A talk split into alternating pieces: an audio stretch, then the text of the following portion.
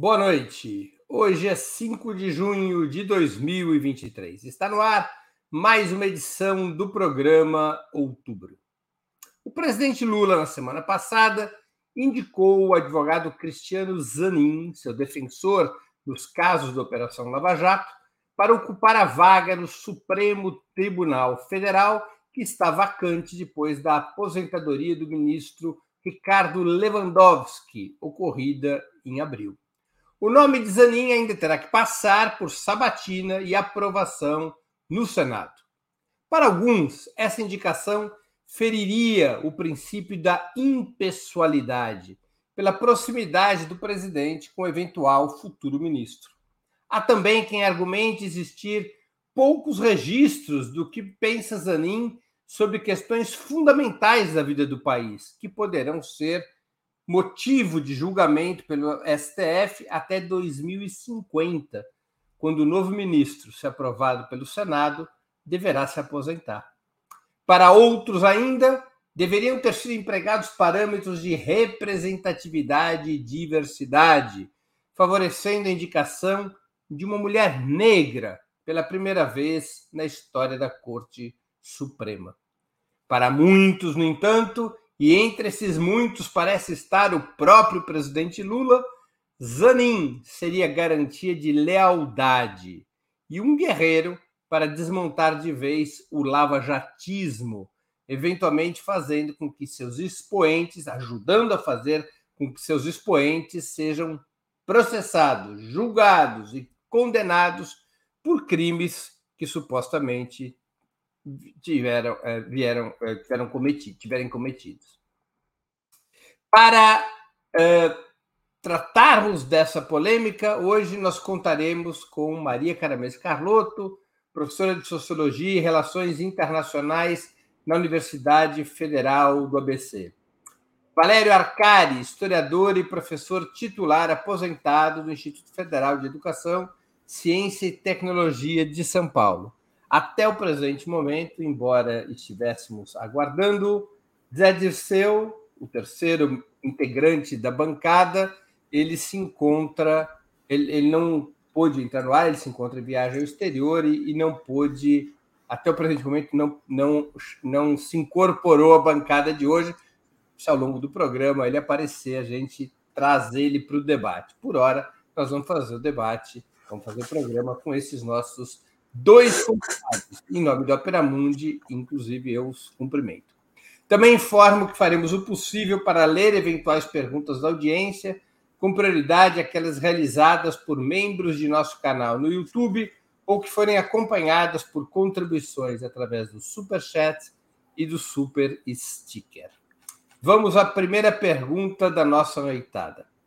Um dos principais fatos da semana passada foram as denúncias do ex-deputado federal paranaense Tony Garcia contra Sérgio Moro.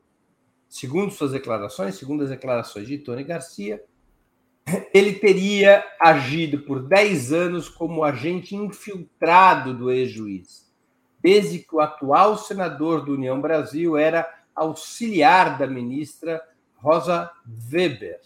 Nessa função, teria agido tanto no chamado mensalão, quanto na própria Lava Jato para incriminar diversos líderes petistas a partir de 2006. A julgar como verdadeiras essas afirmações de Tony Garcia, que inclusive é, são afirmações que o, que o comprometem legalmente, somando-se a, a, a outros fatos conhecidos, na opinião de vocês, Moro teria atuado como um lobo solitário ou no máximo como um chefe de matilha à frente de um poucos lobos durante mais de 15 anos, ou Moro seria apenas a ponta do iceberg de um esquema muito mais poderoso, de uma corrente muito mais poderosa que teria incidido sobre a vida judicial e política do país. Com a palavra, Maria Carlota. Boa noite, Breno, Valério, os internautas. Bom, vou direto ao ponto. Eu acho que muita coisa a gente vai descobrir ao longo do tempo, e é por isso, inclusive, é, que uma investigação mais ampla, de caráter mais político, é, é importante, né? É, já tem pessoas dizendo, né, não só não necessariamente uma CPI, mas um processo de investigação mais amplo sobre a Lava Jato, eu acho que é um passo importante. É, Para mim, nunca teve muita dúvida de que o Moro não estava agindo sozinho. A confirmação é, da, da, da, punição que ele, né, da, do julgamento dele pelo é, Tribunal Regional quarto, né, é, quarto Tribunal Regional, TRF4, já mostrava que era algo muito mais amplo. Agora, o que a gente precisa entender é que tem nesse conluio do, dois níveis. Né? Um primeiro nível, eu acho que existe uma formação de quadrilha mesmo, no sentido, estou talvez aqui forçando a mão, é, mas um esquema que envolvia todos esses juízes, né? O, é, e o Ministério Público de Curitiba. Então, existe uma corrupção que, que envolve esses atores diretamente.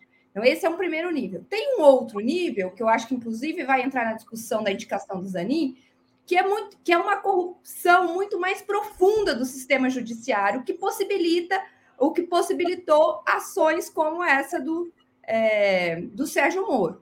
Então, eu acho que ele é a, a, a, ponta do iceberg de um esquema muito mais amplo e que tem esses dois níveis. Tem uma corrupção é, localizada né, entre Curitiba e o, tribunal, o TRF4, no caso aí da Lava Jato, mas tem algo mais é, sistêmico. Eu acho que a gente vai ainda saber muita coisa com a investigação do Tecla Duran. Essa, esse afastamento é, do, do Apio é muito estranho, muito estranho. Também acho que merece uma, uma indicação. A ação do Conselho Nacional de Justiça no TRF4 já mostra que a, ali tem muito, tem muito angu nesse caroço, muita coisa para ser descoberta. É, mas eu acho que, é, para além da investigação pontual desse esquema que é gravíssimo, porque mudou a história do país, né? A eleição do Bolsonaro está ligado a isso, então é uma coisa que merece, a meu ver, uma investigação jurídico-policial, mas uma investigação de caráter político mais amplo, né? porque realmente o que aconteceu ali foi gravíssimo. Um de... Uma vez eu ouvi o Lula, é, num discurso, dizer que essas pessoas tinham que ser punidas por crime lesa pátria, e que crime lesa pátria não prescrevia. Eu acho que o Lula está certíssimo. O que eles fizeram foi é, é, todos esses juízes e o Ministério Público de Curitiba foi um crime de lesa pátria que precisa ser investigado. Valéria Arcari com a palavra. Tá sem som, Valéria. Estou sem som? Não, está ali, tá aberto. Sim, Não estão me ouvindo? Alô? Agora sim, estava sem som. Ah, bem, então estamos no ar. É, então, é, voltando às preliminares, boa noite, Breno, boa noite, Maria, boa noite a todos que acompanham o Outubro, o Opera Mundi. Duas notas breves.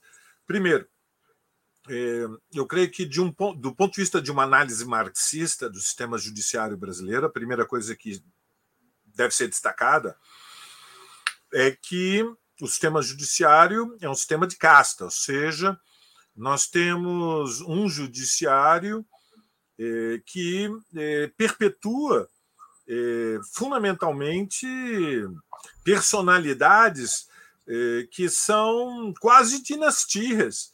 Nós temos alguns grandes escritórios de onde, onde estão representados os, onde, onde estão como, como clientes os, os grandes grupos capitalistas e é a partir desses grandes escritórios que se estabelece a indicação dos eh, desembargadores, de juízes, uh, o peso da OAB. Então, nós temos um sistema de casta quase dinástico. Os sobrenomes eles são muito frequentemente os mesmos.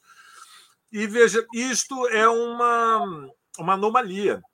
É um anacronismo, Breno que, em pleno século XXI, completada a transição do Brasil agrário para o Brasil urbano, haja um monopólio de classe na presença nos, nos tribunais e, e, os juízes, em grande medida, eh, se, se perpetua uma divisão hereditária do trabalho. Então, nós temos um sistema eh, muito rígido, com muito pouca mobilidade, muito pouca representação da juventude escolarizada, urbanizada, que tem origem nas classes populares, que vem de famílias negras, e até mesmo a, a, a quase ausência de mulheres.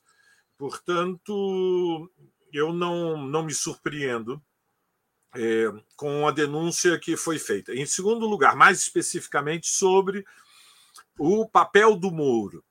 É, eu creio que é impossível atribuir sentido ao lugar do Moro à frente da Operação Lava Jato, conduzindo a partir de Curitiba um ataque frontal à esquerda brasileira, que culmina com a condenação e prisão de Moro, e é, considerar que ele foi um lobo solitário, que ele atuava é, vindo de Maringá por conta própria, com uma agenda política que ele mesmo elaborou. Portanto, é evidente, e isso é, já sabemos a partir da Lava Jato, que havia relações de cumplicidade, de articulação oculta, não só com os procuradores, mas numa rede muito mais ampla. E nós só temos, a, a partir da, da, denúncia da semana passada, deste, person, deste personagem, que, como todo delator, deve ser considerada com imenso cuidado. Né? É, lembremos que é, uma das, é, um dos critérios básicos da, da vida civilizada é que os alcaguetes não merecem confiança. Né? Isso se aprende na escola primária. Na escola primária, nós aprendemos que os delatores não merecem confiança. É... Mas, isto posto, eu creio que, é, sem sermos é, ingênuos diante de teorias de conspiração, a verdade é que há conspirações, ou seja, a luta política ela não tem somente uma dimensão pública e transparente. O mundo que nós vivemos é muito perigoso, dramaticamente perigoso, e, e portanto, a preservação da ordem ela é, foi, vai sendo sendo construída em todos os países, não é uma jabuticaba brasileira, a partir de uma é, articulação permanente de interesses que busca é, criar condições favoráveis para a luta pelo poder. E no país como o Brasil, nós vemos como o judiciário passou a ter uma importância gigantesca na disputa de poder, para o bem e para o mal. Então, deixa eu, deixa eu fazer uma... que está por ser revelado a maior parte é, da trajetória oculta do Sérgio Moro, é, e teremos ainda muitos capítulos emocionantes pela frente, Breno. O mensalão, na opinião de vocês, teria sido uma espécie de ensaio geral da Lava Jato? A, a presença do Sérgio Moro nos dois episódios, no primeiro como juiz auxiliar de Rosa Weber e depois como juiz titular da 13ª Vara Federal, indicaria que é um contínuo entre o mensalão e a Lava Jato? Com o mensalão cumprindo esse papel de é, ensaio geral. Ensaio geral da Lava Jato? Maria Carlotto com a palavra. É, Breno, uma pena né, que o Dirceu não esteja aqui para comentar, porque ele foi vítima desse processo genuíno também. Inclusive, muito... Aliás, desculpe, só uma rápida interrupção. Na denúncia do Tony Garcia, ele, isso. ele diz isso, que ele isso. foi pressionado para dar uma entrevista à revista Veja, na qual ele comprometesse os Adirceu. Exato, então. É, é, isso, eu acho que é uma.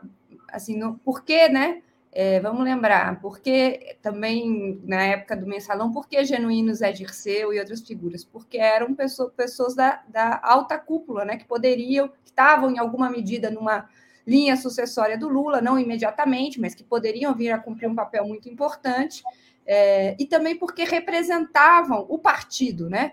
Então, aquilo era um ataque a toda a estrutura é, da esquerda brasileira, toda né, o, a espinha dorsal do, do seu principal partido, que é, soube, a meu ver, resistir. Né? E soube resistir, dentre outras coisas, porque, no, claro que com algum tem exceções, mas de maneira geral, é, não aceitou, para dentro, pelo menos, né?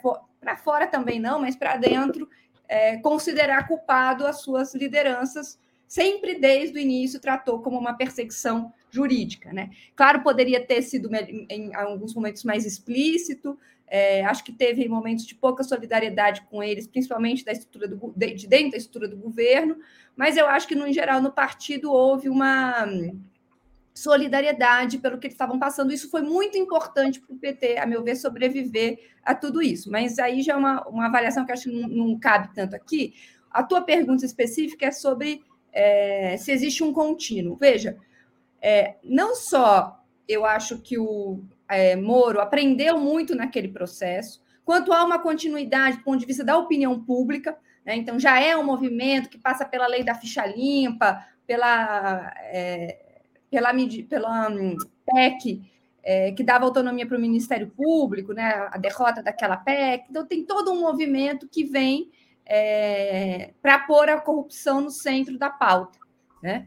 E, o, e o sistema judiciário foi parte importante disso. E acho, de novo, que são dois níveis que são avaliados. A, a, a culpa individual, ou seja, a corrupção é, com agentes específicos que tem que ser investigada, mas existe uma corrupção sistêmica, que o Valério deu aí mais detalhes, né, que envolve esses poucos escritórios, essas portas giratórias do sistema judiciário, uma autonomia é, que, a meu ver, né, por exemplo, do STF, compromete o próprio espírito do, do órgão, né, de ser um órgão técnico, ou pelo menos pretensamente técnico, e acho que isso tem tudo a ver com o debate sobre a indicação do Zanin. Né? Então, eu, assim, para concluir, eu acho que tem um processo que começa na, na, na, ação penal do mensalão e que se estende, que é do uso do sistema judiciário para promover uma interdição política, jurídica, é, do Partido dos Trabalhadores, que representava, na época e hoje, a força mais é, importante da auto-organização da classe trabalhadora brasileira. Esse, para mim, é o sentido dessas duas, dessas duas ações. Valéria Arcari com a palavra.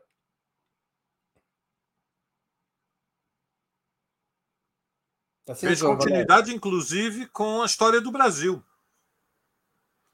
Veja, é, é, historicamente, a classe dominante brasileira, sempre que se sente ameaçada ela utiliza a carta da denúncia da corrupção.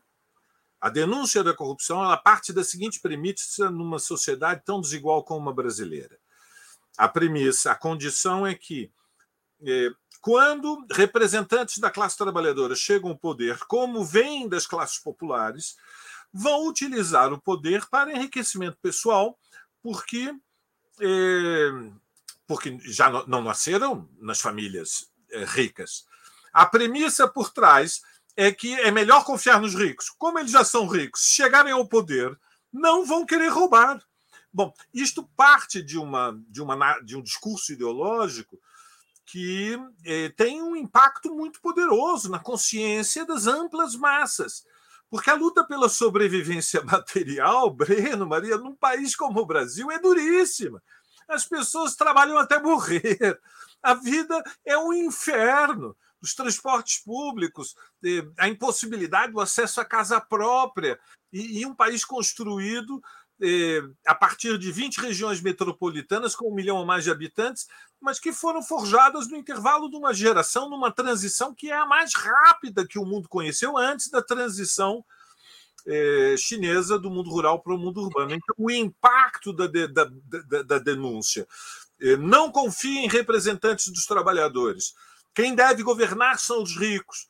Ele é muito poderoso e esta carta ela foi utilizada já no mensalão é, com o objetivo de impedir a reeleição do Lula. Este foi o significado. É evidente que o PT praticava o Caixa 2. Foi, aliás, admitido em rede nacional, em entrevista à Globo, pelo próprio Lula.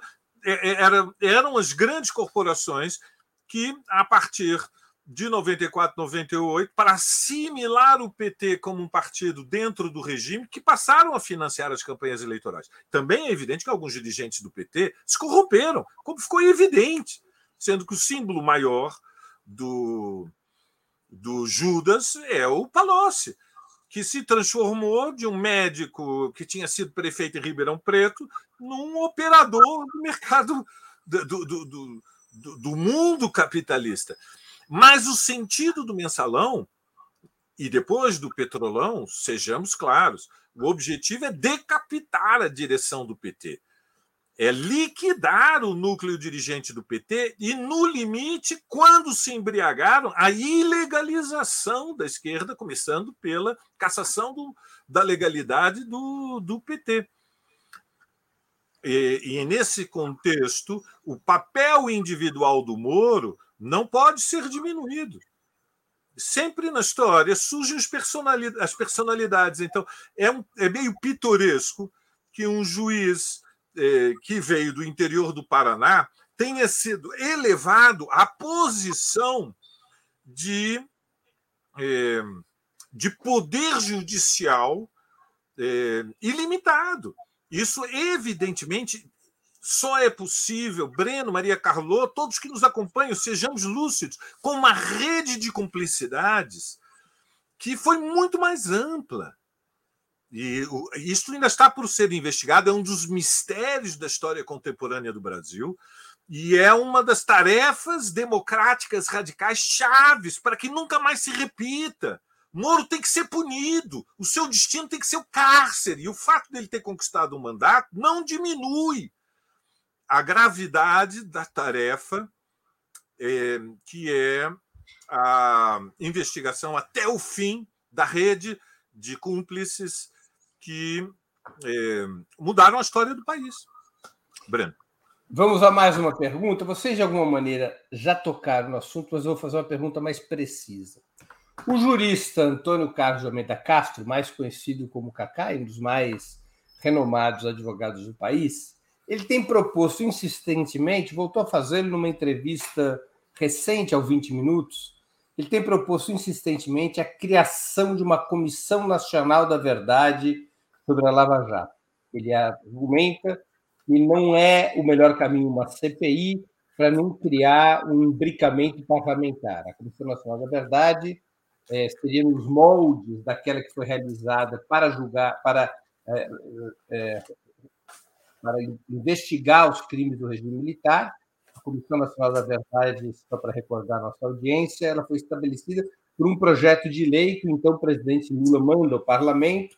A Comissão Nacional da Verdade foi constituída pelo Poder Executivo com ampla uh, possibilidade de investigação. A diferença que o Cacai propõe é que desta vez a Comissão Nacional da Verdade, ela, as provas que a Comissão da, da Verdade sobre a Lava Jato eventualmente gerasse poderiam servir de base material para processos penais individualizados. Como é que vocês avaliam essa proposta? Esse tema continua a ter relevância? Tem relevância para a vida do país? Ou é melhor, como se diz por aí, virar a página e tocar adiante? Com a palavra, Maria Carlotto. Então, Breno, o pessoal do virar a página é, é, querem virar a página do golpe. Olha aí o golpe cobrando o seu preço na atuação do Lira no Congresso, né? Semi-parlamentarismo. Então, assim, eu acho que a gente precisa. O Brasil, não... o Brasil tem uma história relativamente curta, mas essa história de virar a página o Brasil é, é mundial, é muita página virada. É muita. É, mas eu, eu gosto de uma frase do Florestan Fernandes, na Revolução Burguesa no Brasil, que ele diz que o passado, é, que não é supera, superado, ele cobra o seu preço a cada curva do caminho. Né? Então, é um pouco essa, essa ideia do, de que a gente precisa realmente resolver essas questões. Eu vi essa entrevista do Cacá e quem, eu recomendo muito, é muito interessante essa entrevista por 20 minutos. E eu não quis dizer a Comissão da Verdade para não roubar a ideia dele, mas falei de um processo de investigação político inspirado nessa ideia dele, que eu acho muito interessante. E eu acho interessante do ponto de vista do acerto de contas que precisam ser, ser feitos, então, ponto, do ponto de vista de um princípio de justiça. Eu acho que é muito importante que a gente entenda o que aconteceu e puna, porque, veja, o custo da Lava Jato, do mensalão, foi muito alto. Muito alto. A eleição do Bolsonaro. É disso que se trata. Então, assim, é, é muita, não só né, a destruição de, do, do, de um parque produtivo né, que já estava muito fragilizado por anos de neoliberalismo e que era um passo importante para a nossa estrutura de desenvolvimento. Então, o preço é alto demais para a gente deixar passar. Então, por um princípio de justiça, que tem a ver com acerto de contas com o passado. Mas eu também sou a favor disso por um ponto de, de um ponto de vista político dos embates contemporâneos. Né? Nós, enquanto esquerda, precisamos sair da defensiva. A gente tem que ir para a ofensiva. Eu, inclusive, acho, é, Breno e Valério, que esse, essa questão da Lava Jato foi pouco explorada na campanha. Os elos entre a, a prisão do Lula e a eleição do Bolsonaro, embora aparecesse, apareceram com menos destaque do que, a meu ver, merecia. Porque isso, isso é, é, é, é parte do esforço de politização que a gente precisa fazer. Né? de colocar as coisas numa linha do tempo histórica que dê, como o Valério sempre fala, um sentido. Claro, é óbvio que houve corrupção no miúdo, mas no atacado, do que, que se tratava a Lava Jato? Se tratava de perseguição política para interditar um partido que representava a, a, a auto-organização da classe trabalhadora brasileira, um símbolo disso. Né? Podemos ter críticas mais ou menos pontuais, mas é o maior partido né, é, da classe trabalhadora brasileira hoje. Então, assim, para concluir, eu acho que temos que ter um processo de investigação que pode seguir esse modelo de uma Comissão Nacional da Verdade, porque tem um sentido político e não só jurídico. Né? Nós precisamos fazer um acerto de contas político com a história da Lava Jato. E, para isso, é, uma Comissão Nacional da Verdade pode ser um caminho interessante. Voltou o barulhinho do reloginho, que é para todo mundo lembrar que em três minutos acaba o tempo. Valério Arcari com a palavra. Muito bem. Eu concordo com Maria Carlotto. A rigor, Breno, o, o Brasil tem uma revolução democrática por fazer. Este é o tema de fundo, quer dizer, eh, há, há, um drama histórico que é que eh, nós vivemos a tragédia da ditadura, porque em determinado momento a classe dominante brasileira entrou em pânico com a vitória da Revolução Cubana, com o ascenso das lutas eh, populares, com as tensões também dentro das Forças Armadas, e decidiu eh, derrubar o regime de de 45, 48, utilizando métodos de guerra civil. E depois nós fizemos a transição para a nova república, que é basicamente o regime que surge do colégio eleitoral e da coalizão da ala direita do MDB, com Tancredo Neves, com a ala mais, digamos, liberal é, do partido da ditadura, que era José Sarney, as Forças Armadas ficaram intactas, a justiça ficou intacta, ficou tudo intacto, preservado. Ou seja, a justiça que se dobrou, ajoelhou diante da usurpação do poder da ditadura militar, continuou a vida livre, leve e solta, viramos a página. Bom, isto evidentemente é, evita conflitos maiores naquelas circunstâncias, mas cria uma avalanche dramática no médio e no longo prazo. E nós vamos colocando para baixo do, do tapete para evitar conflitos, porque está permanentemente no ar é, o temor da, de rupturas. E, isso, é, digamos, esta premissa que é a incapacidade de, de virar, digamos, de, de resolver os problemas essa necessidade permanente de empurrar para o futuro, a fuga em frente, fuga em frente, ela perpetua arbitrariedades. E a Lava Jato é a expressão deste poder impune que, durante um intervalo relativamente longo, de 2014 até 2021, é, mudou a história do país. E, como disse Maria Carlotto, o preço foi altíssimo. São seis anos e meio de tragédias acumuladas com um drama é, de tipo é, trauma histórico, que é a catástrofe sanitária do impacto da pandemia. Então, eu acho que a ideia de fazer a investigação é justa, é, inspirada no modelo da Comissão Nacional da Verdade, é uma, é uma proposta inteligente, mas evidentemente ela depende de uma relação eh, política de forças. Ou seja, no contexto atual, imaginar que o, que o, que o executivo toma a iniciativa de eh, constituir uma Comissão Nacional da Verdade para enfrentar a Lava Jato eh, só é possível se o governo Lula decidir desafiar frontalmente o Lira É, e o bloco dos dois centrões que ele articula sempre quando se sente ameaçado. Então, é uma iniciativa no terreno da, da Revolução Democrática que está diante do mesmo impasse que remete ao marco temporal, o ataque à Mata Atlântica, o esvaziamento do Ministério do Meio Ambiente, com a transferência da Agência Nacional de Águas, e lá vai toda, tudo o que ocorreu nos últimos 15 dias. O impasse é a relação política de forças. Como mudar a relação política de forças para que uma proposta como essa possa abrir caminho? Breno. Vamos a mais uma questão. A ascensão do bolsonarismo, com sua política de permanente provocação e tensão contra o Poder Judiciário, teria fortalecido, segundo muitos estudiosos, teria fortalecido no sistema de justiça as posições chamadas de garantistas. E a conclusão disso, a consequência dessa, desse fortalecimento do garantismo judicial que é a defesa do devido processo legal no âmbito do sistema de justiça, teria levado ao isolamento do lavajatismo. É possível considerar que o lavajatismo sofreu uma derrota estratégica no sistema de justiça e essa arma, a arma da perseguição judicial, ao menos por um período, está neutralizada ou ainda é cedo para essa conclusão? Com a palavra, Maria Carlotto ainda é cedo para essa conclusão. E eu acho que o Valério falou uma coisa importante, que eu mencionei o Floresta Fernandes, né? Quando ele diz que a gente não acerta o passado, sempre cobra seu preço a cada curva do caminho, ele estava justamente se referindo às ilusões que o movimento que a esquerda brasileira teve no período de 1946 a 1964.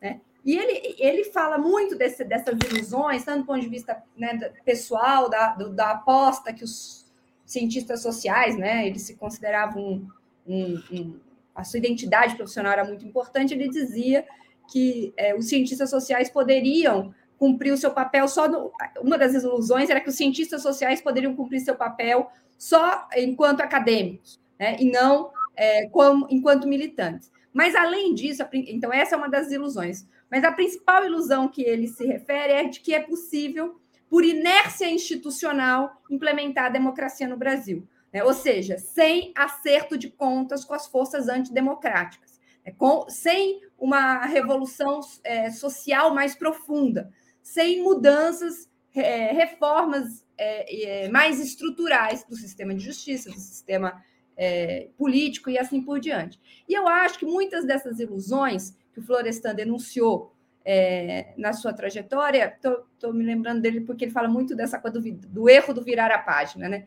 Mas é, cobrou o pre, né, essas ilusões cobraram o seu preço no período de 1988 1900, 2016. Eu acho que a gente se iludiu né, de que é, não ter feito a transição da maneira como foi feita não teria um alto custo. E teve. Né? É, e enfim, eu estou dizendo tudo isso porque eu acho que é cedo para dizer, e acho né, que a Lava Jato foi derrotada, e mais, eu acho que impor uma derrota mais é, profunda à Lava Jato vai nos permitir acumular forças para outras batalhas que talvez sejam mais difíceis que a gente precisa fazer. Nós estamos num momento, Breno, que eu acho que a gente tinha que colher vitórias. Eu acho que a gente tinha que diminuir o número de inimigos com os quais a gente precisa lidar e derrotar os que são mais, é, os que estão mais fragilizados. Não é porque a Lava Jato está combalida, está ferida, que a gente deveria esquecer que ela um dia existiu. Eu acho que a gente precisa, dentre as muitas batalhas que a gente tem que é, travar, travar uma batalha importante contra a Lava Jato. Até porque a Lava Jato é um dos braços do bolsonarismo.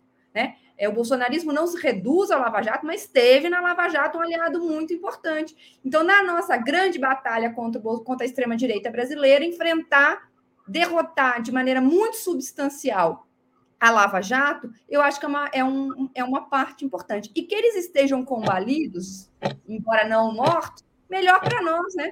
Então, acho que era um momento para a gente ir para cima, acumular forças é, e, e, promover aí uma, um, uma revolução democrática, como disse o, o Valério, né? aproveitar que nós estamos num momento de redemocratização do país para é, não cometer os mesmos erros que a gente cometeu nos períodos democráticos que eu mencionei. Valério Arcari com a palavra. contra o lava-jatismo. Quem é mais poderoso hoje no sistema judiciário e quem tem mais audiência? Eu penso que, em relação a esse tema, a sociedade está fraturada, Breno. É, em, em, relação a quase todos os outros, todos os temas que decorrem desse. No Brasil há uma fratura social e política que é, permanece aberta, ou seja, a vitória do Lula foi a derrota eleitoral do Bolsonaro. O bolsonarismo está na defensiva, evidentemente, como consequência da, do, da pantomina, né, do, daquele momento carnavalesco, golpista, delirante, assombrado do 8 de janeiro. Mas, é, mas a extrema-direita ainda é muito forte. A extrema-direita não é forte somente no Congresso Nacional. Ela, a rigor, digamos, quando nós pensamos em níveis de abstração diferentes, quando nós pensamos a relação política de forças e, e pensamos na sociedade a relação social de forças, a, a direita e a extrema-direita tem mais peso fora do Congresso do que dentro do Congresso. O Congresso é uma expressão distorcida, mas veja, o Congresso eh, ele está em choque com o Executivo e parcialmente tem tensões entre Câmara de Deputados e Senado e entre Congresso e Judiciário. Então, quando nós pensamos a luta de partidos, né, a luta institucional, a relação de forças a rigor na sociedade, é, paradoxalmente, é mais desfavorável. Porque o Lula pode tentar ganhar tempo no Senado para decisões dramáticas como o marco temporal ou a Mata Atlântica. E, finalmente, pode recorrer ao Supremo Tribunal Federal. Aqui no chão da sociedade, quando nós pensamos o que, está acontecendo nas empresas, o que está acontecendo nos bairros, o que acontece dentro das famílias, as disputas políticas continuam muito intensas. Evidentemente, não estamos no, nas condições exacerbadas da insegurança do processo eleitoral do ano passado. Quando o que remete à força do garantismo do lavajatismo? Primeiro, é, é, é, é, opaca a situação dentro da justiça. A justiça no Brasil é uma, é uma floresta muito grande, tem muitos graus e níveis diferentes. A maioria dos juízes são muito reacionários, não são pouco reacionários, não. A maioria dos juízes são arcaicos. O Brasil é uma sociedade, repito, uma sociedade de castas, não é somente uma sociedade de classes. E e casta significa imobilidade. Então, eu acho que é muito incerto, concordo com Maria Carlotto, o mais provável é que, quando pensamos no sistema de justiça de conjunto, está tudo em disputa. Claro que no Supremo agora prevalecem as teses garantidas e dentro do Congresso Nacional também, porque o Centrão está apavorado. Né?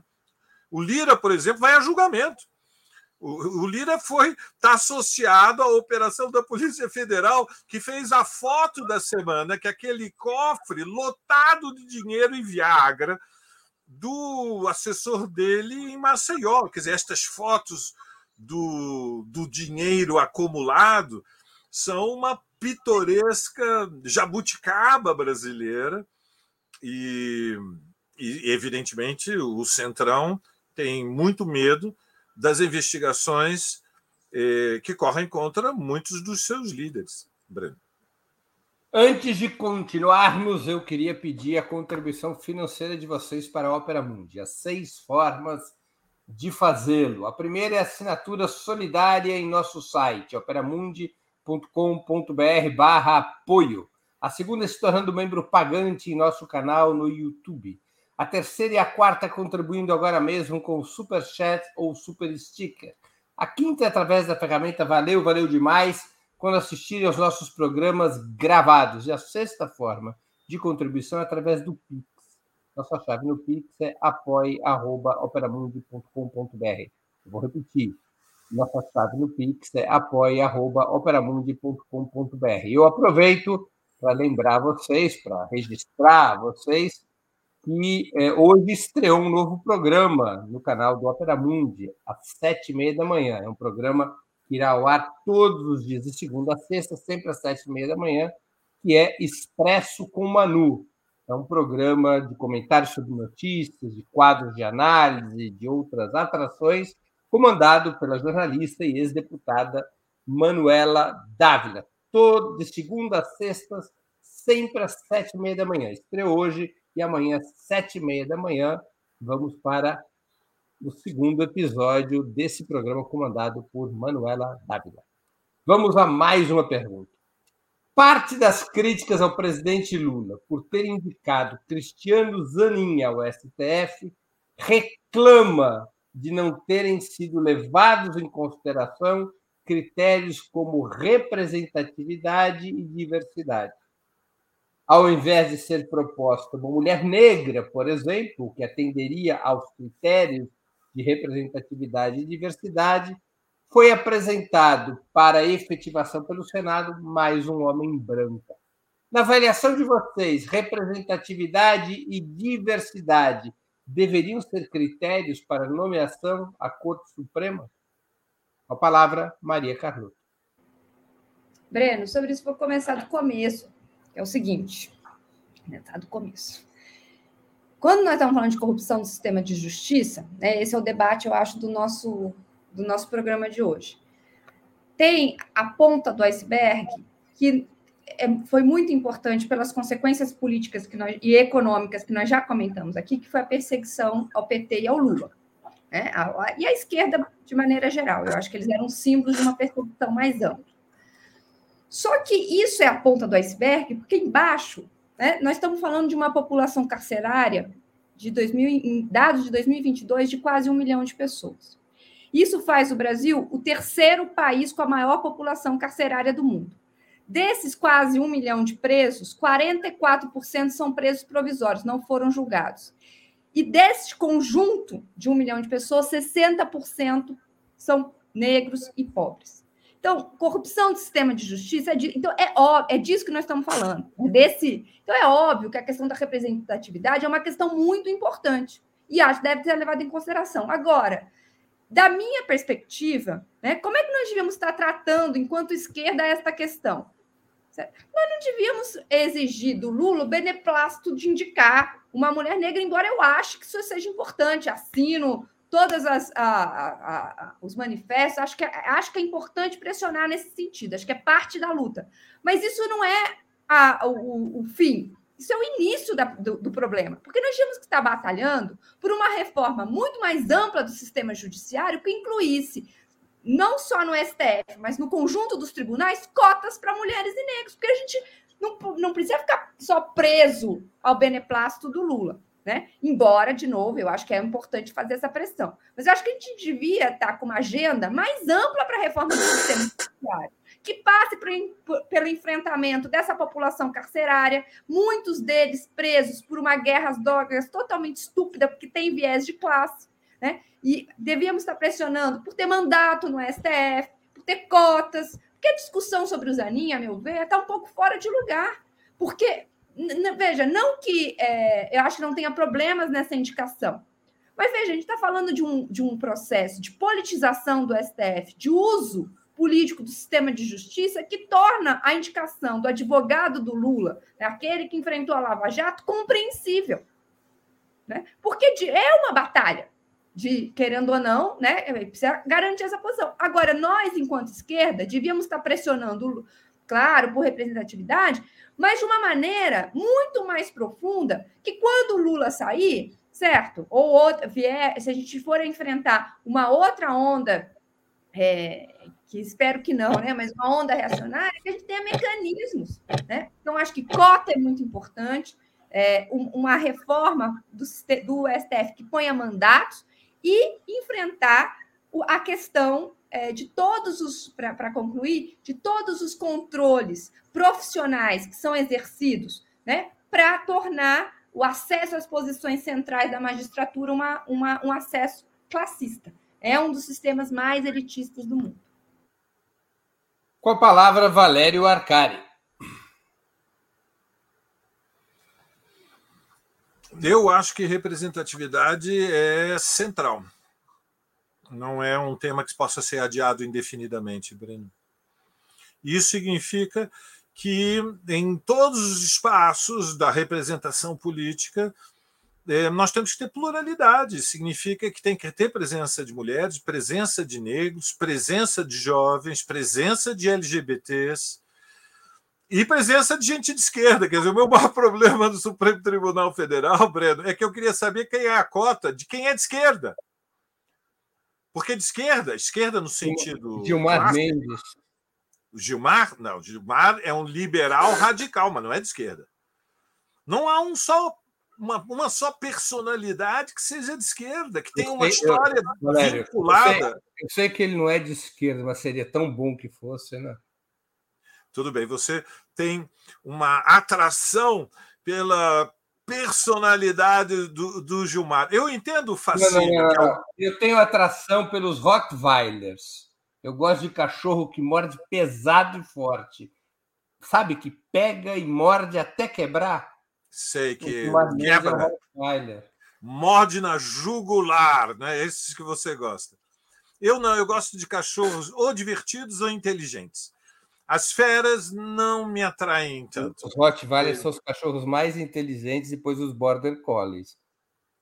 Então, eu gosto dos Borders e vou dizer para você, confessar publicamente, eu já tive uma São Bernardo chamava-se Sasha, e eu fiz o parto, Maria Carlotto, dez filhotes. Uma das, das aqui de casa chama-se Sasha, em homenagem a uma uh, franco, a uma sniper da Batalha de Stalingrado. Muito bem. O Breno hoje está impossível. Stalingrado, Rottweiler, que morde até arrancar o pescoço. O homem está impossível. Mas o que eu dizia é que é, eu creio que representatividade é muito importante. É, eu creio que é, é, é, inadiável a presença de mais mulheres e de negros no, no Supremo Tribunal Federal, mas a minha maior angústia, Breno, é que nós precisamos de gente que seja de esquerda. Ou seja, o que é ser de esquerda? não é somente estar incomodado com a desigualdade social. Ser de esquerda é fazer uma escolha é, que é um compromisso de classe, é uma não importa não importa em que grupo social, em que camada social cada um de nós nasce, o que importa é qual é a classe a qual nós unimos os nossos destinos, a classe com a qual nós encontramos um sentido para a luta política. E numa sociedade é, como a brasileira, ser de esquerda é ter uma relação com as camadas populares, com a classe trabalhadora, com a classe operária. Então, a minha preocupação é que nós tenhamos alguém de esquerda no Supremo Tribunal Federal e, de preferência, mulher e negra. E, e, e, isto vale para o Supremo, mas é inadiável em todos os espaços. Vale para os sindicatos, vale para os partidos de esquerda, vale para a contratação de professores para as universidades, vale para os concursos públicos. Ou seja, as políticas afirmativas elas não são é, senão uma solução para acelerar a correção, fazer uma reparação histórica de uma tragédia, que é a fratura da sociedade brasileira, criada por 350 anos de escravidão. E nós não, de novo, não pode virar a página, não tem como esconder debaixo do tapete esta tragédia. Como é que jovens negros vão se identificar com a legitimidade da justiça se não há juízes negros? Como mulheres vão se eh, aceitar que há legitimidade num poder que perpetua não somente os representantes da classe dominante, mas da, da casta masculina, porque são poderes misóginos, são poderes que estão ideologicamente construídos sobre a premissa da supremacia branca e da supremacia masculina é uma ideologia profunda do capitalismo contemporâneo. E, portanto, eu realmente não levo a sério aqueles que dizem não, não é muito importante, pode ficar para a próxima indicação, é, há outras prioridades. É, eu, eu, eu, imagino que, digamos, do meu ponto de vista, se trata de, de critérios errados é, e, e, que, no limite, é, nos desmoralizam diante da nossa própria base social. diante, ou seja, o Lula foi eleito mesmo por quem, pessoal? Estamos distraídos? O Lula não foi eleito pela maioria das mulheres, pela, pela maioria dos negros, pela maioria dos pobres, pela maioria dos nordestinos. Quer dizer, a, a grande batalha que nos salvou de um segundo mandato de Bolsonaro não teve protagonismo. Então, este é o meu ponto de vista. Mulheres negras, sim, para as instâncias de poder em todos os níveis. Já. Muito bem, vamos à última questão da noite. Outro comentário constante, frequente sobre Cristiano Zanin é, é que dele somente se conheceria a lealdade e a competência nos casos referentes ao seu cliente, mas pouco se saberia sobre o que ele pensa a respeito de assuntos vitais que deverão ser decididos pelo STF. Como vocês analisam essa crítica? Aliás, o presidente Lula estaria incorrendo em algum problema ético ao nomear seu advogado pessoal, ao contrário de indicar alguém com quem não tivesse vínculos tão próximos e supostamente de tanta gratidão? Maria Carlotto, com a palavra. Não, Breno, só para esclarecer assim, eu acho, a minha posição, eu assinei todos os manifestos pela indicação de uma mulher negra, eu acho que isso é uma coisa muito importante, concordo com o Valério. Agora, eu acho que parte da, da, da nossa ofensiva deveria ser cobrar mais. Né? Cobrar que, essa, que tenha uma representação constante de mulheres negras, é, de mulheres e negros é, nessas instâncias de poder. Desculpa uma pequena pergunta te interrompendo. Sim. Mas não foi isso que o presidente Lula tentou fazer com Joaquim Barbosa? E não, não deu certo? Não, de maneira nenhuma. Não, o que eu estou falando, veja, calma, o que eu estou dizendo é o seguinte: é, a questão do Joaquim Barbosa não é, resolve. O, o, o, que eu estou chamando a atenção é que nós precisaríamos ter um sistema de cotas que independe do presidente. Houve uma foi... cota informal com o Joaquim Barbosa. O presidente Lula disse: Eu quero um ministro negro. E aí se procurou quem podia ser um ministro negro, e aí foi indicado Joaquim Barbosa. Não, mas o, tanto Joaquim Barbosa, quanto Toffoli, quanto Zanin, e aí já né, indo para a tua resposta, é, são figuras que foram indicadas sem que a gente soubesse exatamente o que, que elas pensam sobre uma diversidade de temas. Né? E eu acho que é, e aí entra na questão do Valério. Né? Quem é a cota de esquerda? Né? Ou seja, o que, que essas pessoas pensam sobre um conjunto de questões, porque eram muito jovens, né? não tinham se comprometido publicamente com questões, inclusive até o Cacai diz isso na entrevista que ele deu para você, e eu acho que é um ponto importante.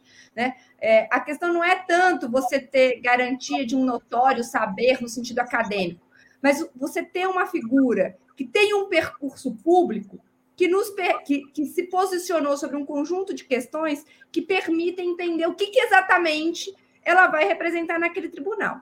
Mas eu acho também né, é, que, claro, a gente tem, tem uma questão para agora, né, que passa pelas indicações de agora. Acho que o Lula, assim, veja, não estou.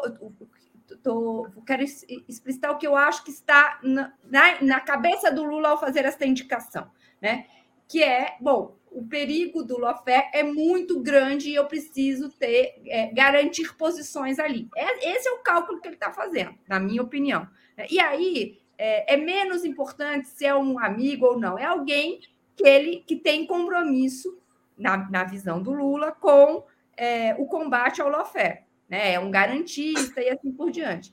Agora, eu acho que a gente tinha que ter, para discutir todas essas questões sobre Lava Jato, a gente tinha que estar, tá, e não é, tem, tinha que estar tá pondo em cima da mesa um conjunto de demandas mais, de reforma mais profunda do judiciário, que passa por cota, que passa por é, mandato para o STF, que passa por, por um conjunto de, de, de, medidas que democratizem esse poder. Porque o, o Valério falou, né? Quem é que elegeu Lula a população que elegeu Lula é 60% da massa carcerária brasileira presos provisórios. Isso é um escândalo.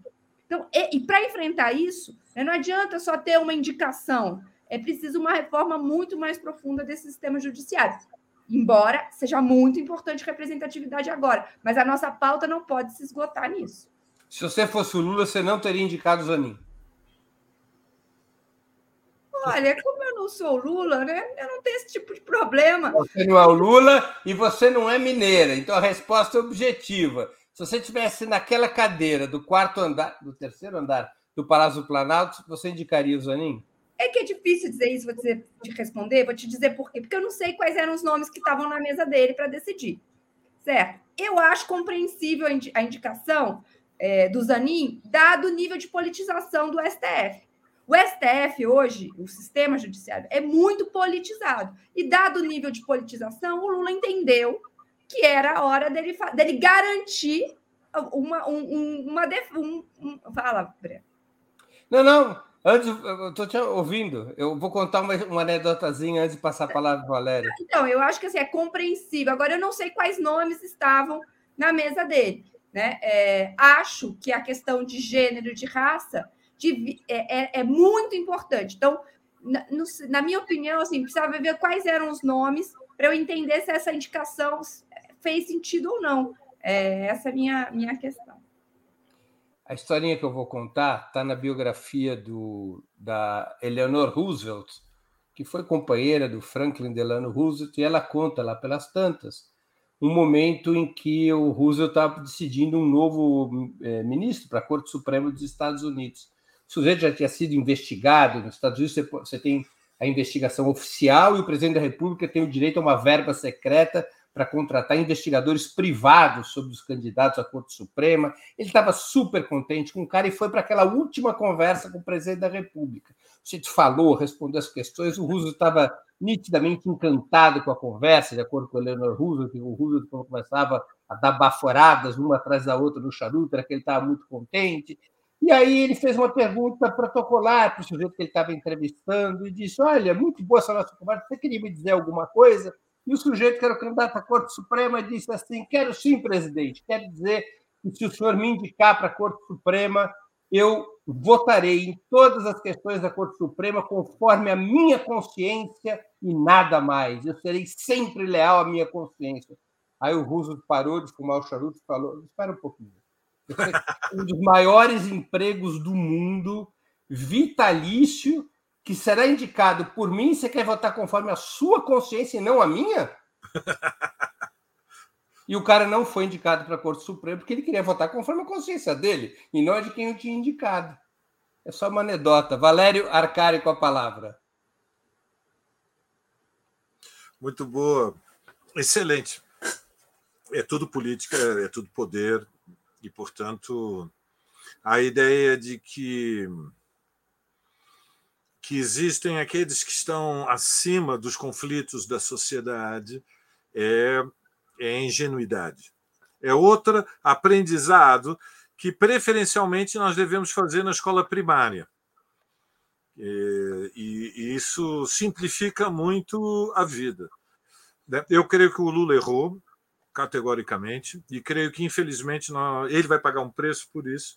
Ele, ele, ele desrespeitou um princípio muito importante que é, tem é, impacto na sociedade, é, que é o da impessoalidade. Não é importante somente o que se faz, mas como parece que. como repercute aquilo que se faz. É política contemporânea, é um espetáculo permanente, Breno.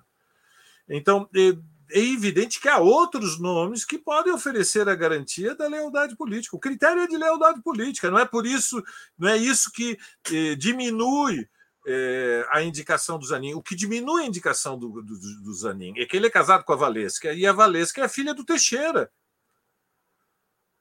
E o Teixeira é um dos maiores amigos pessoais do Lula, é uma relação pessoal comprometida.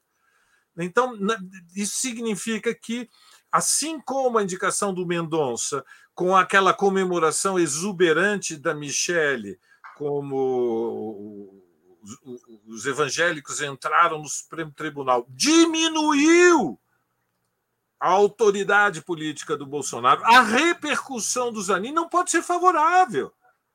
Só pode ser desfavorável. Não é somente o que é, mas como aparece. E, e, portanto, o Lula tinha que dialogar melhor com aquela parcela da classe trabalhadora e da classe operária que se afastou da esquerda. E que o nosso maior desafio é reaproximar, mostrando que nós não somos iguais, nós somos diferentes. Então, é, qual era, o, qual era a escolha do Lula? O Lula tinha que. E, evidentemente, não há pessoas tão leais ou mais leais do que Zanin que poderiam ocupar um cargo no Supremo Tribunal Federal. Eu não acredito, não sou especialista no mundo jurídico, mas conheço as faculdades de direito com alguma das principais, pelo menos eu conheço um pouco. Faculdade Nacional de Direito da UFRJ, a Faculdade de Direito das Arcadas da USP, a da PUC de São Paulo, de onde veio o Zanin? Então, veja, por outro lado, há um outro, um outro elemento, Breno. O Zanin é advogado das grandes corporações. Só fez advocacia vinculada aos interesses de grandes empresas, da Telebrás até as americanas. Estava defendendo as americanas agora, quando foi indicado.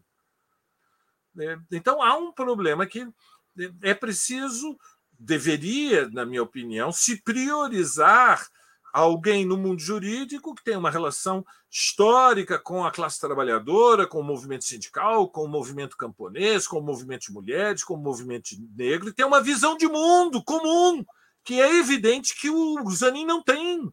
O Zanin é um liberal, democrático. Valério, mas você sabe quem que cumpria esses quesitos num certo momento, segundo uma opinião quase consensual? Edson Fachin.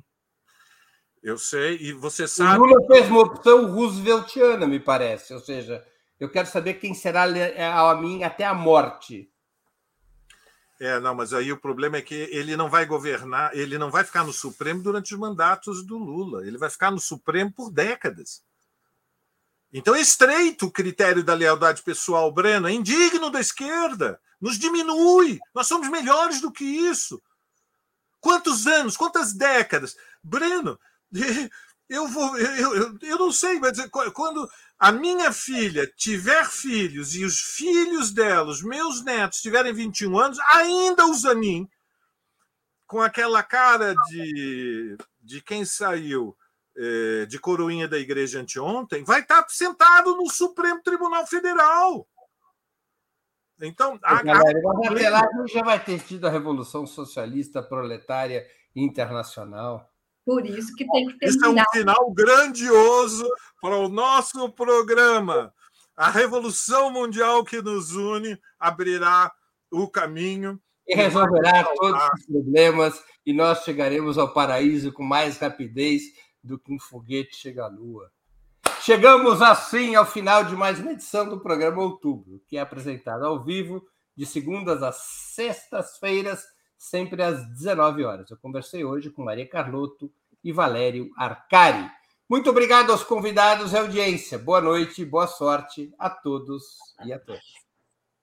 Boa noite. Aquele abraço. Saudades. Tchau, tchau.